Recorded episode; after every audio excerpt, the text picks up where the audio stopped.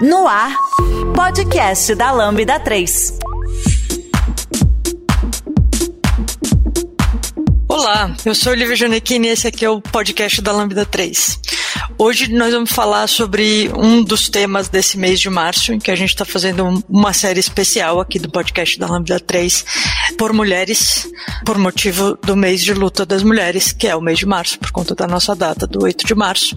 E o tema de hoje é uma conversa entre algumas de nós, mulheres da Lambda, é, sobre o que nos motivou a entrar no mundo da tecnologia. Aqui comigo estão Juliane, Tamires Borges, Tamires Silveira. E cada uma de nós está é, aqui para trocar essa ideia. Nós temos trajetórias diferentes, histórias diferentes, vamos compartilhar com vocês. Não esqueça de dar cinco estrelas no nosso iTunes, porque ajuda a colocar o podcast em destaque. E não deixe de comentar esse episódio no post do blog, no nosso Facebook, SoundCloud e também no Twitter. Ou se você preferir, manda um e-mail para gente no e-mail é, podcast@lambda3.com.br.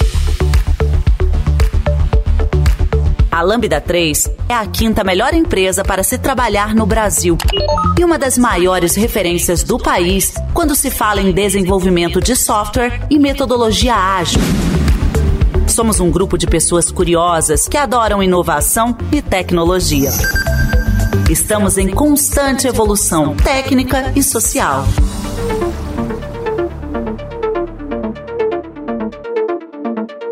Bora lá, turma? Quem vai começar contando pra gente um pouco sobre o que te motivou a entrar pro mundo da tecnologia? Bom, eu posso começar falando um pouco de essa trajetória que me trouxe até aqui veio muito do de como eu iria utilizar o conhecimento e graduação que era obtido ao longo da vida para impactar de alguma forma, porque somos muito privilegiados assim por ter acesso a esse conhecimento. Onde onde eu, eu tava, eu via que eu não tinha muita capacidade de chegar e de atingir muita gente. E a tecnologia ela tem esse é, é uma, essa ferramenta poderosa que consegue solucionar solucionar problemas e, e chegar em muita gente, principalmente com a velocidade e com que ela tem se espalhado e, e atingido populações mais remotas e tal. Esse foi um dos grandes motivos que me, que me fez vir para a tecnologia. E daí. Você estudou já na área, Juliane? Sim, sim. Você já foi sua escolha de graduação, já pensando nessas coisas que você está contando pra gente? Então, na verdade, não. Eu comecei, eu comecei com engenharia civil e pronto, foi daí que eu vi que eu tava num ponto em que eu não, não tava feliz, não tava conseguindo chegar no, no naquilo que eu queria. E aí eu, eu vi, conversando com, com amigas, com amigos que estavam na tecnologia, é, eu tive um, um, maior acesso a esse, esse poder todo que, que dava para atingir. E daí eu comecei, comecei a, a me especializar, fazer curso técnico e, e já caí, caí de mergulhei de cabeça na área. E o que, que, você faz na área de tecnologia? Porque é, cada uma de nós aqui faz uma coisa um pouco diferente, eu acho. Então eu acho que vale a pena a gente compartilhar com a galera que tá ouvindo o que, que a gente faz. É verdade. É, hoje eu sou desenvolvedora aqui na Lambda e e, tô, tô aí na, seguindo na, nessa carreira, mas com olho em, em várias, porque é, essa é a grande maravilhosidade da tecnologia, que tem várias vertentes que são incríveis. Vem aí.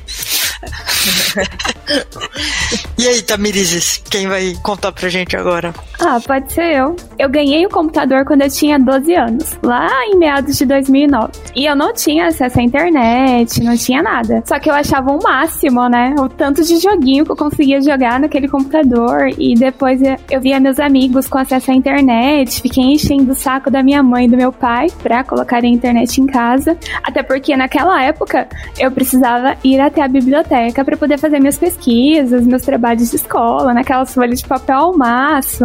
Negócio antigo, né? As crianças de hoje em dia eu acho que talvez nunca nem usaram, provavelmente. Enfim, é... e aí eu fiquei fascinada, fiquei apaixonada em relação a tudo que o computador poderia fazer e comecei a pesquisar. Só que meu pai, ele sempre foi muito conservador. Para ele, é, computador era diversão, você não poderia trabalhar com o computador. Então ele sempre ficou, não, curso é direito, curso é direito é, ou então é, é medicina veterinária, aqueles negócios, aquelas profissões mais cabeça, né? E aí eu fui tentar. Eu cursei auxiliar, de, auxiliar administrativo, cursei assistente de recursos humanos e não gostei de nenhuma das áreas. E aí na época eu vi um curso de técnico de redes. Era no, pelo Pronatec, de graça, consegui fiz, o, o eu fazia, né, o ENEM pra, pra testar, era ficava tentando, né, pra ver a minha média.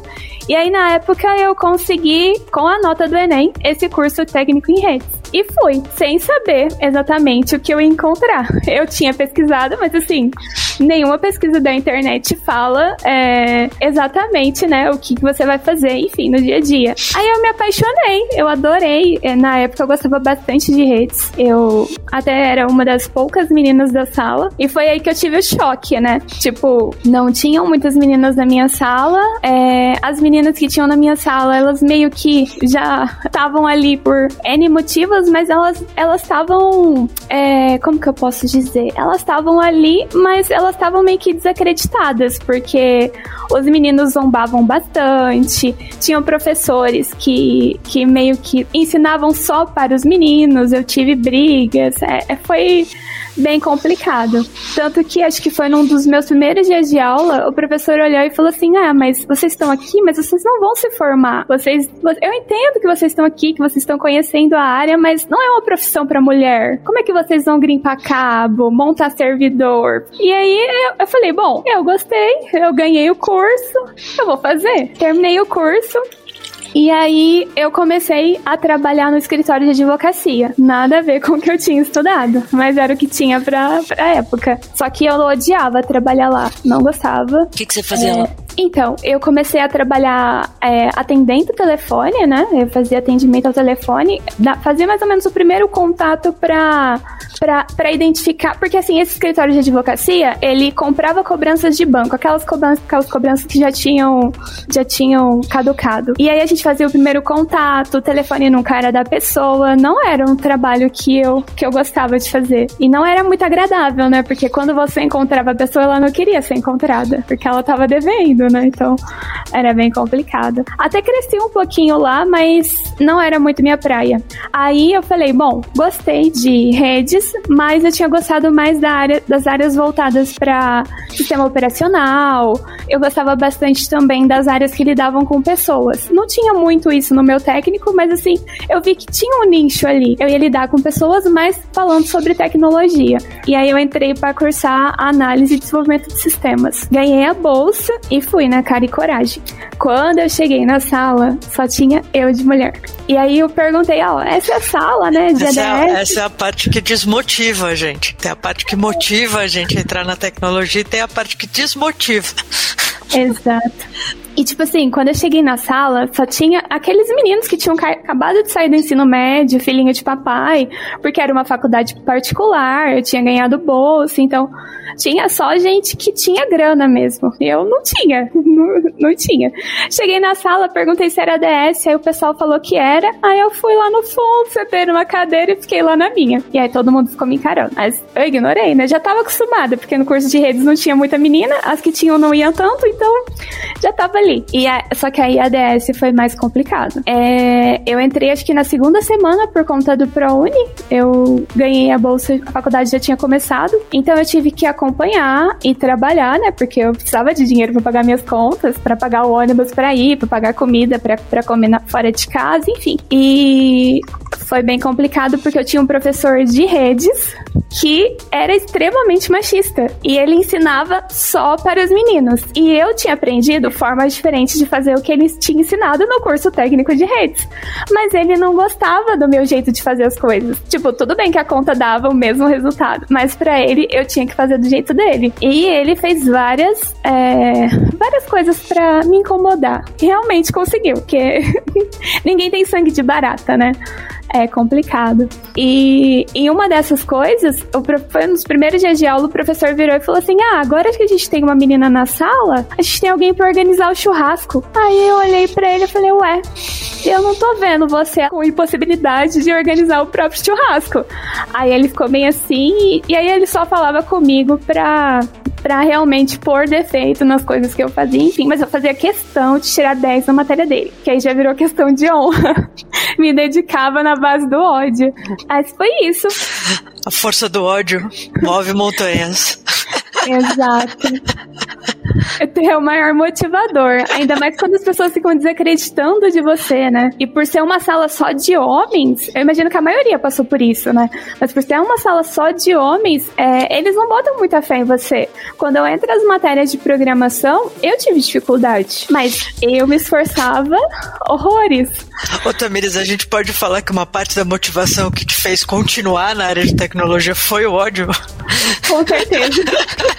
na base do ódio. Motivou a entrar na área de tecnologia, mas uma das coisas que te motivou a ficar. E foi o que me motivou a formar, porque na minha sala só tinha gente, assim, bem de vida. Os meninos que não estavam nem aí. O pessoal ia de carro pra faculdade. Eu tinha que pegar dois busão pra chegar. Dois busão pra ir, dois busão pra voltar. Eu chegava em casa uma hora da manhã, ainda tinha que estudar pra acordar cedo, pegar o busão no outro dia pra ir trabalhar. Então, tipo assim, era, era pauleira. Hoje em dia, eu não sei como eu aguentei, mas eu aguentei. A motivação foi, foi com certeza a base do ódio. E você, Tamiri Silveira? Ah, oh, peraí, desculpa, gente. Antes de eu passar a palavra para Tamiri Silveira, Tamires Borges, você contou a história de você fazendo desenvolvimento de sistemas e tudo mais, mas conta para todo mundo o que, que você faz hoje na Lambda. Ah, verdade, verdade. É, na Lambda hoje, eu sou agilista, mas eu já fui Product Owner, já fui analista de suporte, já fui atendente de tele... já fui tudo. Joga nas 10 e ainda pega no gol. Vai, Tamiri Silveira, e aí? E a sua história? Conta pra gente. O que te motivou a entrar na tecnologia? Bom, é, no meu caso, eu comecei nova também a interessar por computação. Eu não lembro assim o começo exato, sabe? Eu só lembro de é, começar a falar que eu queria fazer ciência de computação, falar com meus pais, sabe? Queria trabalhar nessa área e eles me incentivaram muito. É, meu pai é, investiu em curso para mim, então eu fiz curso de MS-DOS, fiz curso de programação para internet, é, informática básica, fui fazendo. Só que eu não gostava da maioria dos cursos. Mesmo eu indo fazendo, porque era isso que eu queria, eu não gostava. E aí chegou no ensino médio, todos meus amigos escolhendo profissão, eu achava que eu não gostava dessa área, resolvi fazer é, engenharia mecânica. Eu acho que igual todo mundo aqui entrou em outra profissão, né? Entrou em outro curso. E aí eu fiz é um, o primeiro período de engenharia mecânica e não gostava. Aí tranquei a faculdade e fiquei um ano é, pesquisando profissão, é, o que, que eu queria fazer, é, deu um tempo para mim. Só que sempre que eu pesquisava, eu ia para a área de tecnologia, caía na área de tecnologia. Aí eu pensei assim, ah, vou, vou arriscar para ver, né? Vamos tentar de novo. Às vezes eu não gostei porque eu não aprendi, é, alguma coisa tem. Para mim tá sempre caindo nisso, né? E na verdade foi o que aconteceu. Eu entrei no curso, comecei a fazer ciência de computação e eu me encontrei ali. Eu, era apaixonada pelo curso, é, fiz ótimos amigos que me ajudaram a continuar. Era o mesmo caso da Tamires, assim. A maioria, no meu caso, algumas matérias tinham outras mulheres, mas a maioria era só eu e, na sala de homens. Mas é, meus amigos é, deixaram a, a, a, coisa mais leve, eu acho. Porque também teve casos de professor fazendo piadinha, eu acho que isso é clássico, né? Professor fazendo piadinha, é, achando que você não. Por ser mulher, você não vai conseguir nada, né? Chegar em lugar nenhum. É, já escutei coisa que eu não, não, não queria, né? Não achava. Assim, eu não peguei para mim, mas é completamente desnecessário, sabe? Para um professor, por exemplo, falar para uma aluna. Então, essas coisas de, é, de esses momentos é, desmotivadores, eu acho que, infelizmente, ainda tem muito na nossa área. Mas eu segui. É, eu, era isso que eu queria e meio que eu fui também na força do ódio às vezes. e formei na área. É, trabalho aqui na Lambda como desenvolvedora e eu tô, eu sou apaixonada pela profissão. Eu quero, é isso que eu quero para minha vida. Quero continuar seguindo como desenvolvedora. E é, é isso. Maravilha. E você, Olivia? A minha história é um pouco mais longa, gente, porque tem um pouco mais de tempo também, né? Acho que eu sou um pouco mais velha que vocês. Eu também tive acesso a computador pela primeira vez com 12 anos, Tamiris, como você estava contando. mas no meu caso significa 1994. A internet comercial ainda não existia. e, mas tinha um, um um computador na empresa onde meu pai trabalhava. E como meu pai era, era meio chefe lá e tal, eu, ele podia levar os filhos de vez em quando na firma. Porque, e aí, enfim, aí eu aprendi a jogar campo minado. É, e paciência, eu já sabia jogar paciência nas cartas e, e, jogava paciência no computador também, mas eu descobri sozinha como é que jogava campo minado, porque era tudo em inglês, então não, eu não conseguia ler as regras. Eu até entendia um pouco de inglês, já fazia escolinha e tal, mas é, não, eu não entendia como. Não, não tinha uma regra para eu ler como o jogo funcionava. Eu descobri como funcionava o jogo sozinha na tentativa e erro. Enfim, aí respondendo a pergunta aqui de hoje, né? O que me motivou a entrar na tecnologia? Bom, eu de fato só entrei para a área de tecnologia como atuação profissional aos 30 anos de idade, em, em 2012 mais ou menos. Pouco antes eu já estava fazendo essa transição.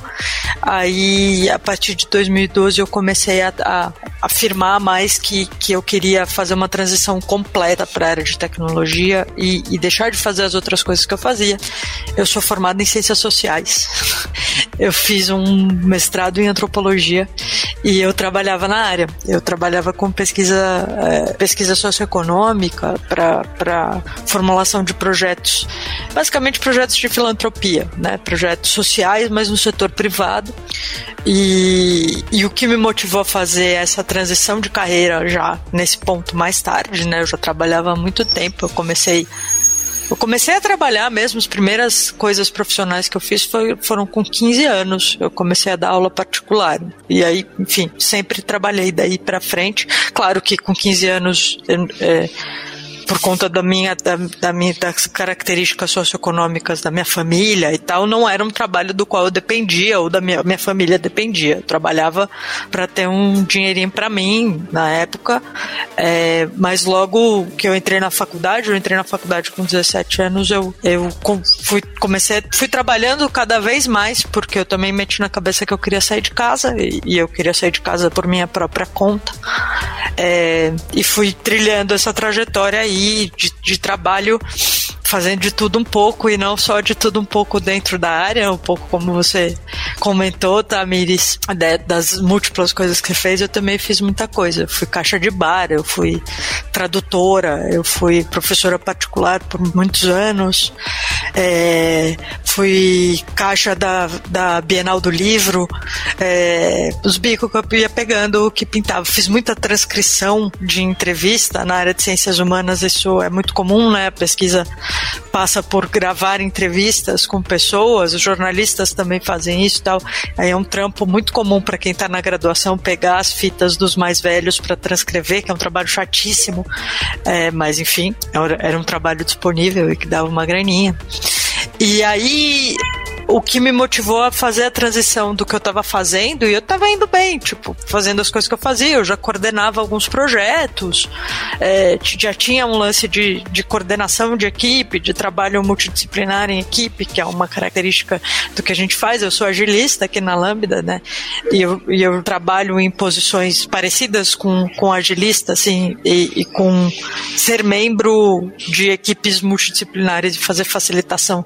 Desde que eu fiz a transição para a área de tecnologia que eu consegui completar em 2014, quando eu consegui meu primeiro emprego plenamente na área, eu passei a ser tempo integral, trabalhadora da área de tecnologia.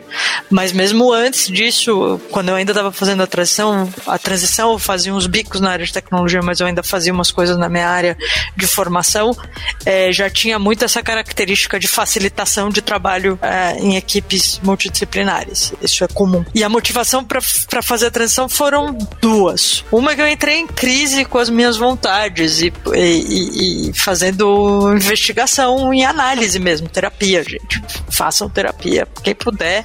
Acho que não é, é uma brincadeira, né? Dizer façam terapia. Não acho que 100% das pessoas do mundo precisem fazer terapia, mas pelo menos 90% das pessoas que eu conheço se beneficiariam muito de terapia. Então fica aí. e, e, bom, eu, eu, eu entrei numa certa crise com o que eu estava fazendo. Eu não, eu não estava fazendo bem e eu não estava conseguindo entender por quê. E eu comecei a investigar isso. E aí eu voltei lá na minha infância. Voltei. Porque eu sou nerd, sempre fui nerd. Então, mesmo sendo de humanas, eu era a amiga nerd no grupo das humanas. Então eu ajudava as pessoas a escolher computador, a consertar computador, a instalar o Linux. Eu descobri como é que acessava é, via Linux de casa a VPN da Unicamp para poder ter acesso aos, aos periódicos online e tal, que era uma coisa que não tinha instrução nenhuma. O pessoal das áreas de exatas fazia porque o pessoal descobria e tal.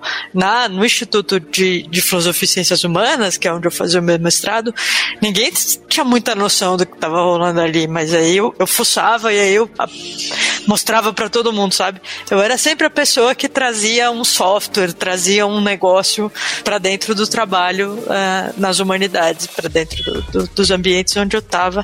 E aí eu fazendo essa investigação em terapia, na verdade eu descobri que a minha e aí essa foi a minha motivação foi ir desfazer a desmotivação que eu sofri quando eu era criança por parte da família. Meio mesma mesma tônica aqui, gente.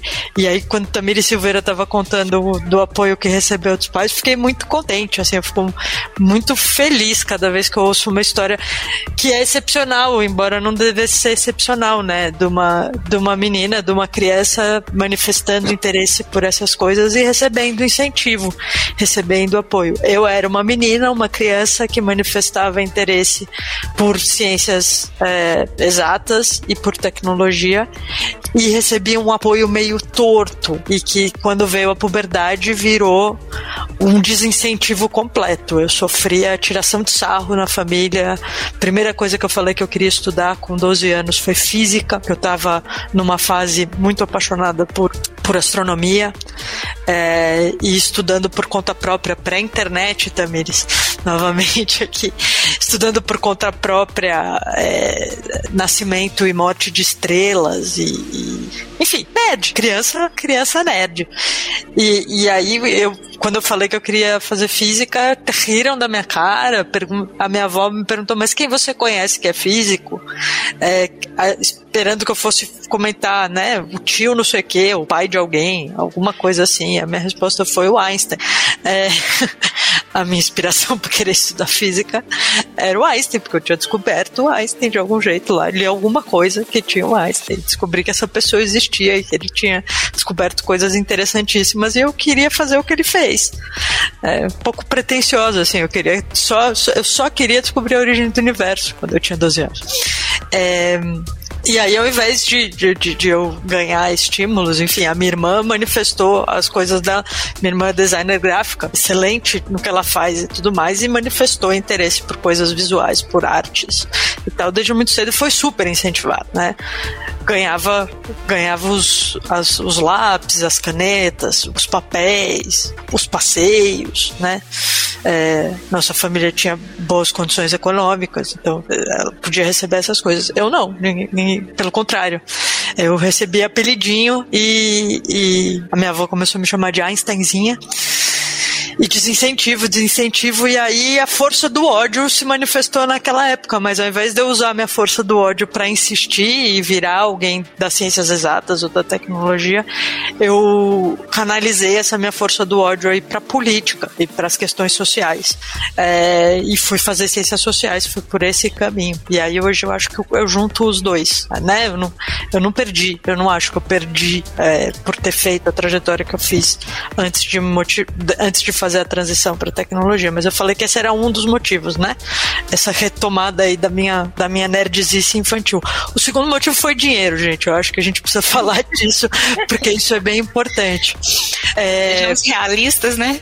Sejamos realistas, mas porque eu fiz essa escolha, né, já com 30 anos. Então, eu já estava olhando, já estava pensando em coisas que eu acho que a gente naturalmente, a maior parte de nós, claro que tem exceções, claro que tem condições específicas, trajetórias familiares específicas. Mas no meu caso, e no caso de, acho que é o caso de muita gente também, quando eu tava fazendo as escolhas com 20 anos e tal, é claro que eu pensava em dinheiro, mas eu não pensava em dinheiro do tipo, algum dia eu vou me aposentar, ou algum dia eu preciso pensar em talvez, será que eu consigo pensar talvez em ter uma casa própria? Essas coisas não, não me ocorriam quando eu tinha 20 anos. Com 20 anos eu tava preocupada em conseguir pagar aluguel, conseguir pagar as contas e conseguir fazer uma baladinha.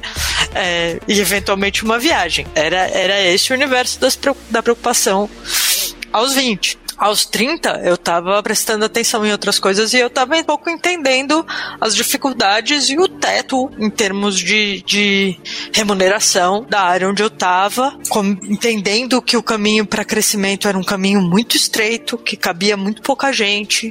E, bom, eu sou treinada, né? Eu estudei na faculdade, eu fiz o mestrado em antropologia, mas a gente estuda nas ciências sociais sociologia também, né? E bastante economia. Então, tem os, os instrumentos de leitura leitura da realidade para entender o que estava acontecendo ali no, no mundo e que está acontecendo até agora com, com as profissões relacionadas ao mundo da tecnologia da informação. E aí eu juntei a fome com a vontade de comer, literalmente.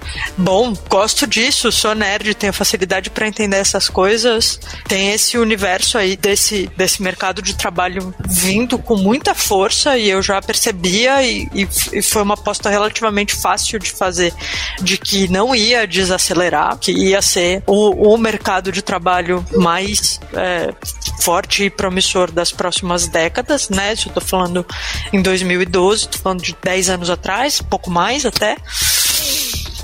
E nenhum orgulho de dizer que eu acertei, tava muito fácil acertar. é, mas de fato é isso o que aconteceu e o que está acontecendo, né? E aí eu comecei a me organizar para fazer essa transição mesmo. Aí na época eu tive que fazer uma escolha, é, que eu tô alongando um pouco já a história, mas eu tive que fazer uma escolha se eu ia parar tudo e estudar uma coisa nova, né? Eu tinha 30 anos. Eu podia escolher, vou parar, vou fazer outra faculdade, ou vou fazer uma série de cursos e e vou eh, estudar para começar uma carreira numa área técnica, que era uma possibilidade. Eu gosto de programação, é uma coisa com a qual eu me divirto. Eu já fiz uns cursinhos e tal. Acho que eu até rolaria, principalmente front-end, assim, acho que é uma coisa que é, eu, eu faria razoavelmente bem. Eu tenho noções de design e tal. É, ou eu podia tentar encaixar dentro do que eu já tinha de acúmulo profissional, que é aquilo que eu estava contando, né, de coordenação de equipes, equipes multidisciplinares, coordenação de projeto, facilitação de processos criativos e tal, e encaixar isso com tecnologia. E aí eu fui por esse segundo caminho. Basicamente, o motivo mesmo pelo qual eu fui por esse caminho e não pelo caminho de, de me tornar uma pessoa desenvolvedora foi que demoraria para eu retomar o meu patamar de renda, o patamar de renda que eu já tinha, se eu começasse um caminho novo. E aí eu quis não, não sofrer o solavanco de renda. Não dava muito para eu sofrer um solavanco de renda naquele momento.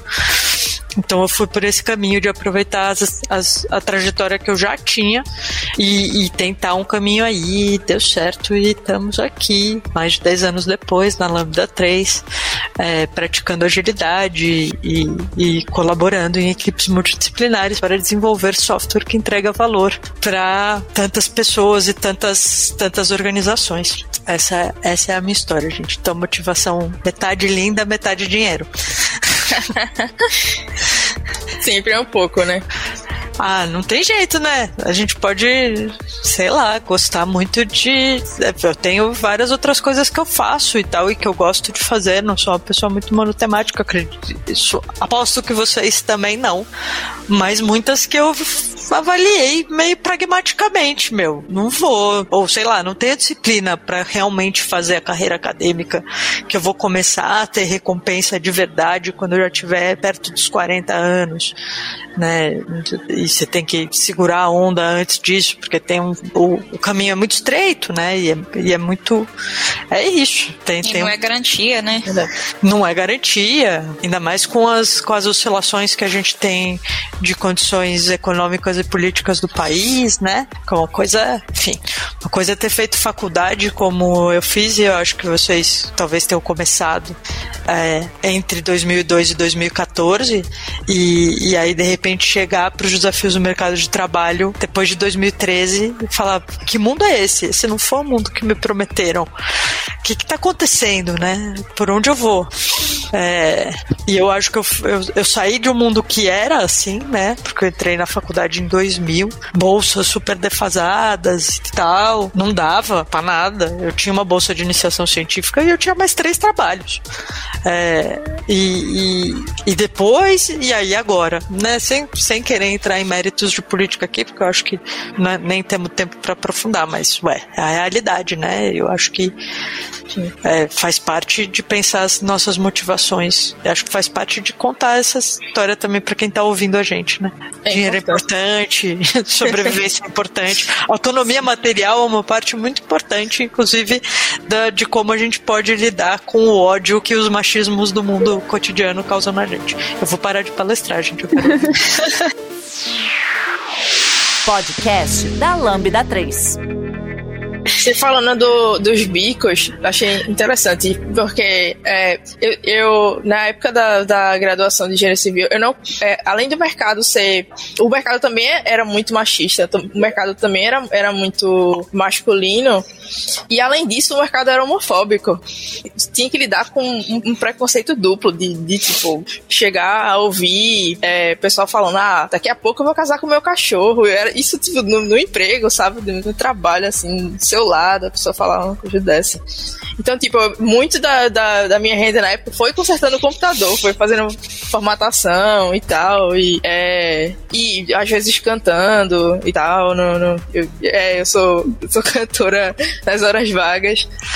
E, e aí, a, a minha inserção na, na, tecnologia foi com, com sendo técnica de informática. Eu fiz um curso também de, de, de técnico e eu criei uma marca na época que chamava Nós Tecnologia, por causa dos nós de redes e tal. E era massa porque só tinha homem assim no, no mercado. Isso fez com que eu criasse uma rede muito massa de, de clientes mulheres que elas só queriam me contratar porque eu era mulher, sabe? Que é questão de confiança e, e apoio, inclusive. É, eu, eu achei isso maravilhoso, assim. É, e eu, o, o, ideal seria que houvessem mais mulheres nesse mercado, mas existe realmente esse preconceito de dizer, ah, isso é profissão de homem, que é isso? Uma mulher com técnico informática andando com a maletinha cheia de ferramenta. Nossa. É, eu tava pensando no que a Tamires estava contando. Tamires Borges, você estava contando do professor que te perguntou, mas como é que você vai crimpar cabo e como é que você vai montar servidor? E na minha cabeça eu pensei, não é, não é com as mãos? Exato. Não, ele Precisa do vez... genital para crimpar cabo? Ele não, usou uma né? vez a desculpa de que eu não ia conseguir carregar uma CPU, você acredita? Não. Tipo... O ser humano, o ser, o ser humano inventou a roda e a polia faz tempo, mesmo que você não conseguisse carregar, é só usar cérebro, né? Pelo amor de Deus. Exatamente. E aí quando Nossa. você chega no. Quando você chega no, dentro do. É, do mercado de, da tecnologia, de, na área de, sei lá, de desenvolvimento. Eu tô falando desenvolvimento porque é o, é o nicho que que eu tô envolvida, assim, mas, mas que eu já ouvi, é, de, é, sei lá, professor falando, ah, é, as meninas a gente tem que dar de bandeja, os meninos correm atrás. Como assim? Você tá é como se, se houvesse uma. É, muito, ou, ou, há muito discurso de como se houvesse uma dependência, sabe? A gente sempre tem que ter um, um, um homem de frente para mentorar, para trazer o conhecimento pra gente, porque a gente não é capaz de buscar isso, ou a gente não é, é, é não tem outras mulheres como referência, sabe? Eu acho que é por isso que é tão importante a gente ter é, mais mulheres que deem a cara e digam assim, ó, oh, eu sou muito, muito boa assim no que eu faço, eu tô aqui de frente, sabe? Tô aqui disposta a ter conversa, porque é complicado. É, e talvez para a gente poder ter esse tipo de conversa sobre motivações para entrar na área de tecnologia e a gente falar mais sobre, putz, porque eu gosto muito de robô ou porque eu vi eu vi um software que fazia não sei o que quando eu era criança e isso me encantou e menos de força do ódio e da necessidade de resistência, né? Porque a gente chegou aqui para conversar com um, uma pergunta que fala de motivação, né? E, e tudo bem, a gente falou de motivação, mas a gente falou muito de resistência porque é inevitável quando a gente conta as nossas histórias. Infelizmente, é, a história das mulheres na área de tecnologia ainda é uma história. E não só na área de tecnologia, né, gente? A gente é um microcosmo, um reflexo específico de uma coisa que é prevalente na sociedade de, de opressão. É, que nós sofremos por sermos mulheres em diferentes âmbitos da vida, né? Com esses temas que você estava falando, né, Juliane? A, a, essa noção de que nós somos menos capazes, de que somos, temos que ser dependentes, tem, mas tem a necessidade de autoafirmação, de um certo jeito de ser homem que passa por ser o oposto do que é ser uma mulher, que é ser menor, é ser dependente. E, isso é uma coisa muito horrorosa, né? É, e eu acho que a gente trocar essa ideia faz parte desse movimento lento e muitas vezes muito difícil e lento demais. Eu fico, fico agoniada com quão lento é de destruição dessas barreiras, de, de reversão desses, desses mecanismos de opressão é, para um mundo em que, sim, é, é, como assim? Um mundo em que uma, uma conversa sobre específica sobre motivação de mulheres para a área de tecnologia não faça sentido, porque como assim? Porque não era para fazer sentido, não era para ter diferença nenhuma, mas tem. Né? É, deveria ser muito mais fluido, né? ignorar isso. É, gente. É, só uma queria dar um depoimento aqui que a Juliane comentou sobre é, parecer que, que a mulher não, não consegue chegar em um lugar sem um homem, né? Mentorando. Isso foi uma coisa que eu escutei de professor na faculdade, de que mulher não conseguia aprender nada se não tivesse um homem ensinando. E, assim, o tipo de coisa que é, é triste de escutar é, todo mundo aqui contando, porque é um padrão, né, que, que não foi quebrado ainda. Isso é muito cansativo para todas nós, né? Viver isso. E, e assim, é o é a piada, é o machismo disfarçado de piada, né? Então, se a gente reclama, é, as pessoas, os homens acham que, que é. Por que, que você tá reclamando, né? É só uma piada, é só uma brincadeira, né? Sempre tinha aquele, tem aquele tom de brincadeira, é, tenta, só que é uma. Ele, é isso mesmo, eles tentam te desmotivar, né? Aí, aí é que a, força do ódio entra pra, como motivador. É, sim. e, e, é muito diferente o discurso do que acontece na realidade, né? Porque o discurso é. Tem essa. Essa é uma das formas como isso se manifesta. Isso que você descreveu, Tamires. É, não vai a mulher, uma menina ou uma mulher não vai avançar nessa área do conhecimento sem que algum homem a tome pela mão e a guie. E é justo o contrário. A gente avança, conquista e a gente ainda avança e conquista tendo que ultrapassar o obstáculo que é uma série de homens que, que se colocam no nosso caminho. E não necessariamente só os homens que se colocam no nosso caminho, mas as diferentes manifestações do machismo é, que se colocam no nosso caminho.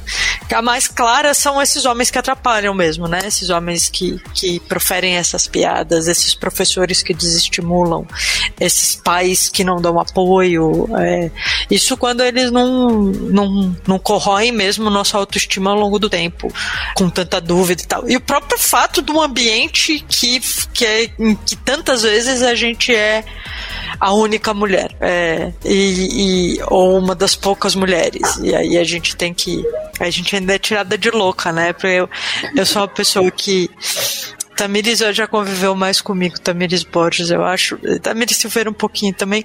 O Juliane, acho que só me viu nos espaços públicos da Lambda. Eu sou uma pessoa que, que já ocupei alguns cargos de liderança, algumas posições de liderança em diferentes situações. E eu me coloco muito, né? Eu, enfim, eu falo e, e, e eu não sou, digamos, um exemplo de, de uma voz dócil. eu, e eu já eu só tô, tô, querendo comentar de uma das formas, que é uma que, que, como esse machismo se manifesta, que é uma que é bem recorrente para mim, que é essa coisa de de ganhar a taxa de agressiva. Então, ou a gente é incompetente e não consegue fazer sozinha, ou quando a gente consegue, a gente está sendo agressiva, exagerada, uh, violenta, ou seja, a gente nunca acerta. É, eu tá, me ocorreu também, tô fazendo uma associação livre aqui, gente. Me ocorreu uhum. também uma outra coisa que é parecida com isso, né? Nunca tem o tom certo. Ou a gente é tonta demais e boazinha demais, e por isso a gente precisa de apoio, porque afinal de contas somos frágeis, ou a gente é doida e, e, e a gente precisa ser controlada, né? É, são manifestações da mesma coisa, e o meio termo não existe, porque ele nunca vai existir. Porque o meio termo seria ser homem, é que nem qual que é a idade certa para mulher. Porque ou, ou a gente é jovem demais, ou a gente é velha demais para qualquer coisa. E a idade certa é ser homem.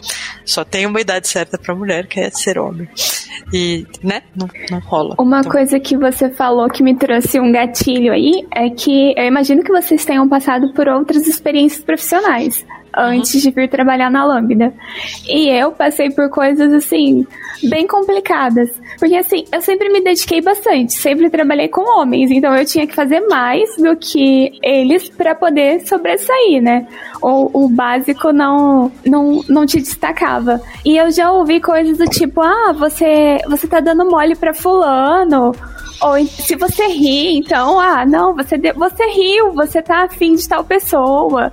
Ou então, se você. Eu já fui promovida algumas vezes na outra empresa que eu trabalhei, e uma pessoa que estava no mesmo nível que eu, que entrou basicamente no mesmo tempo para pro cargo que eu tava anteriormente, falou: ah, não, mas você só foi promovida porque você é mulher. Só te deram a oportunidade porque você é mulher. Como se, tipo assim, ser mulher fosse. Eu usaria né, o fato de ser mulher para cantar tal pessoa, enfim, pra, pra, pra não me sobressair em relação ao meu, ao meu conhecimento técnico, a minha capacidade de, de trabalho e de evolução. Como se eu tivesse usado isso pra, enfim. É muito complicado.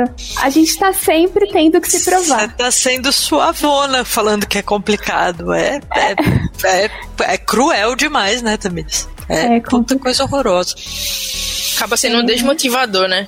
E, aí é que a gente usa o ódio pra se é, motivar. É, exatamente.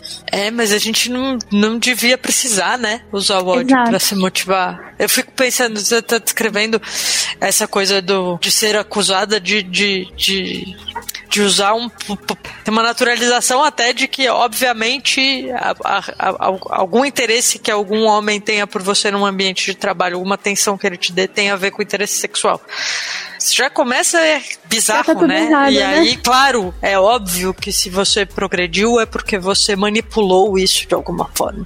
Então, a, de novo, a gente é ao mesmo tempo incapaz, porque a gente não sabe fazer as coisas, mas a gente somos umas mentes brilhantes que fazem a manipulação desses pobres homens, que afinal de contas são incapazes de resistir aos, ao, ao, à sedução da, da, da mulher manipuladora. Decidam-se, bicho. Ou a gente é incapaz, ou a gente é gênia da manipulação sexual. Porra, por que, que não dá pra eu ser muito competente no trabalho. Você tem que ser homem, né? Pra ser competente no trabalho. Perdão, dá uma palavra. Descompetição.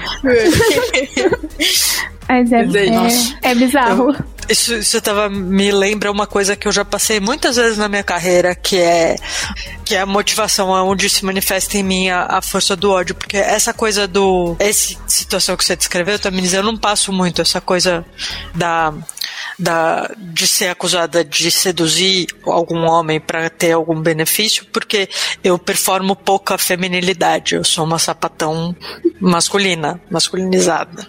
Então, essa, essa parte, às vezes eu fico pensando até que eu exagero um pouco até na minha expressão é, não feminilizada para evitar esse tipo de coisa do tanto. Mas enfim, isso eu levo para terapia. A gente não precisa resolver aqui. mas o que eu ia contar é uma outra coisa que está relacionada, que às vezes eu olho pro lado e tem uns homens fazendo coisas parecidas com o que eu faço, mais ou menos no mesmo nível de responsabilidade e tal, e eu vejo os caras fazendo, não atualmente, atualmente na Lambda eu não tô passando muito por isso, mas em outros, outros pontos da minha trajetória, os caras mais ou menos na minha idade, mais ou menos no mesmo nível de responsabilidade que eu, fazendo umas cagadas, sim, fazendo umas coisas que já não combinavam, sabe? Cometendo uns erros que já não cabem fazendo uns corpos mole e tal, e recebendo o mesmo tipo de recompensa que eu, ou mais, sendo promovido. É, e eu já vi um outro padrão que é assim é, é, mesma coisa, né? Alguém, num, eu, mulher e um homem, mais ou menos o mesmo grau de responsabilidade, mais ou menos mesma experiência, passa por uma dificuldade, né? Pessoal, que atrapalha o trabalho. Aí eu era reconhecida pela minha capacidade de resistência, por superar a questão pessoal que eu tava vivendo e conseguir ainda assim entregar o trabalho. O cara, ai, tadinho, tadinho, precisa de acolhimento ele tá sofrendo. Não que o cara não estivesse sofrendo, mas. Mas porque é diferente, né? Exato. Essa, essa, é a, essa é a pergunta. E aí a força do ódio vem mesmo quando eu vejo, quando eu vejo caras e aí eu, eu, eu, acho importante falar isso num podcast em público, gente. Eu sei que eu posso ser até cancelada por isso. Mas vamos lá. Eu fico muito puta quando eu vejo um homem medíocre que ganha muito mais do que eu. Muito puta.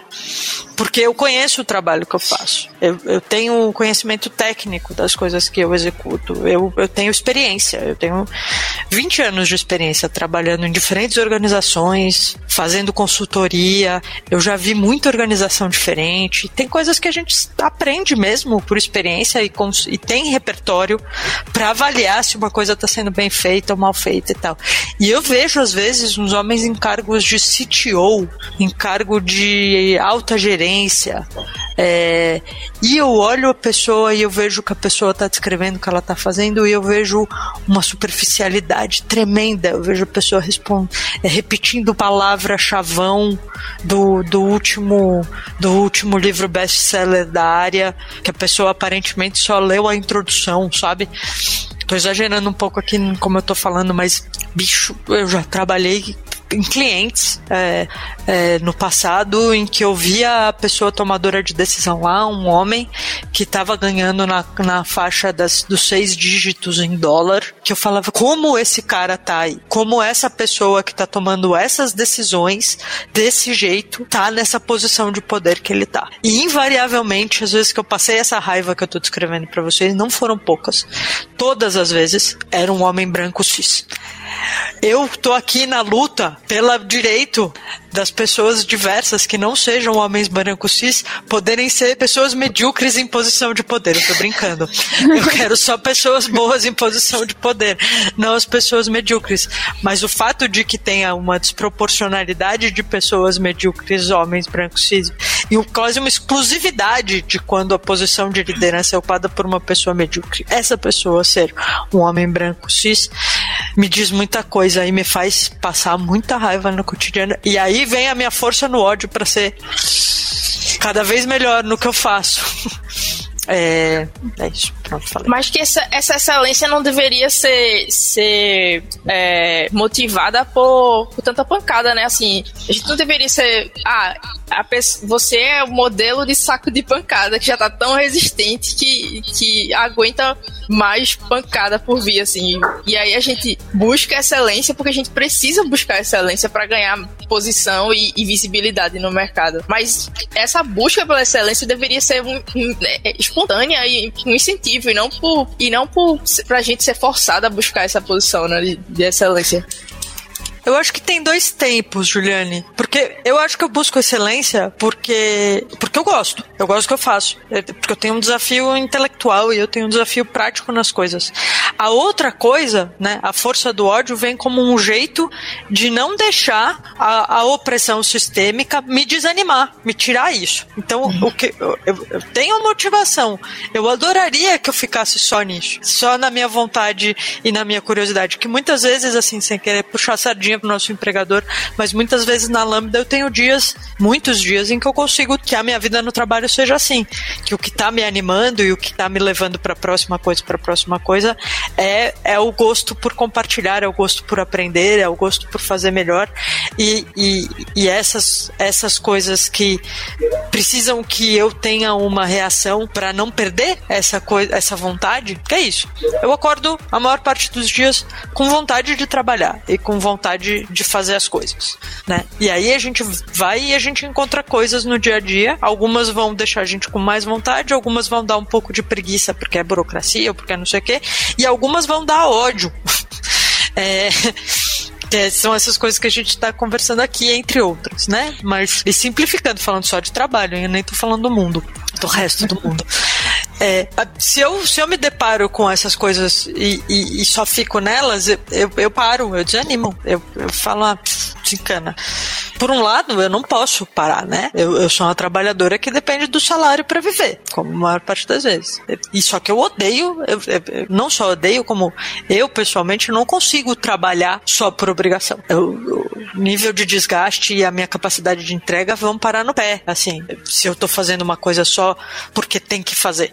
Então eu preciso, eu preciso garantir aquela coisa a mais para mim, que é aquela vontade com que eu acordei. Eu acordei com ela, acordei com vontade de, de, de fazer porque tá interessante, porque eu tô curiosa, porque eu tô interessada, porque, porque eu gosto das pessoas com que eu trabalho, ou porque o impacto que a gente tá gerando, que a gente tá fazendo me anima e tal.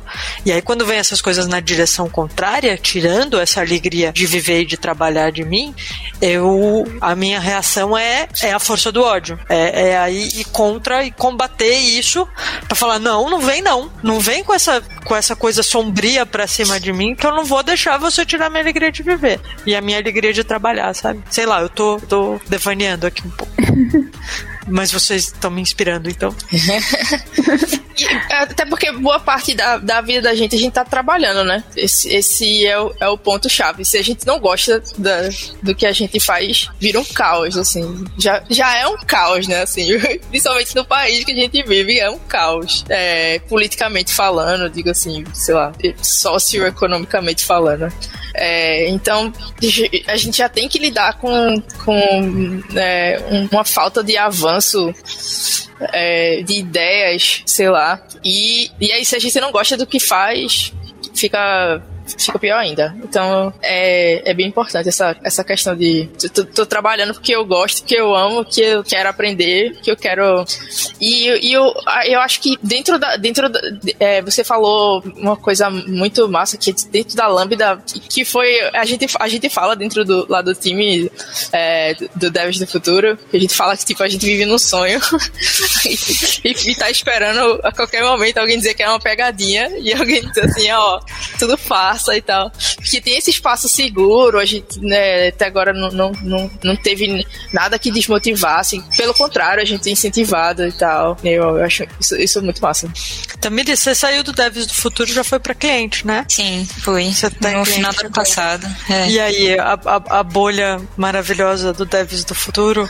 Só para dar contexto aqui, gente, Devs do Futuro é um programa de formação de pessoas desenvolvedoras dentro da Lambda, em que as pessoas entram, a pessoa trabalha trabalhadora da Lambda, só que por um período de alguns meses, inicialmente a pessoa trabalha num projeto interno da Lambda para completar a sua formação antes de ser alocada em projeto que atende cliente. Então, essa bolha aí que a Ju, Juliane descreveu é isso, é esse momento do projeto interno, sem contato com o cliente. Então, to, todo mundo, todas as interlocuções das pessoas que trabalham no Devs do Futuro é com pessoas da Lambda mesmo, e com um ambiente controlado para concentrar totalmente a energia em aprendizado, né? Aprendizado prático. A Miri Silveira passou pelo programa e terminou a sua, sua jornada dentro do Devs do Futuro e passou a ser alocada num projeto atendendo o cliente. Aí, como é que foi essa transição também?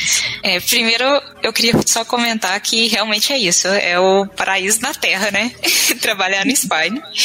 É, mas a, a, minha transição é, foi, foi assim, é, difícil no começo, mas eu acho que como todos, todos os times da Lambda, o, é, as pessoas da Lambda, né, são muito é, acolhedoras, ajudam muito, então isso facilita. E, e a sensação de, de você estar tá num projeto bom, é, com um time bom, isso eu acho, eu acredito que vai ser em todos, né? Eu espero.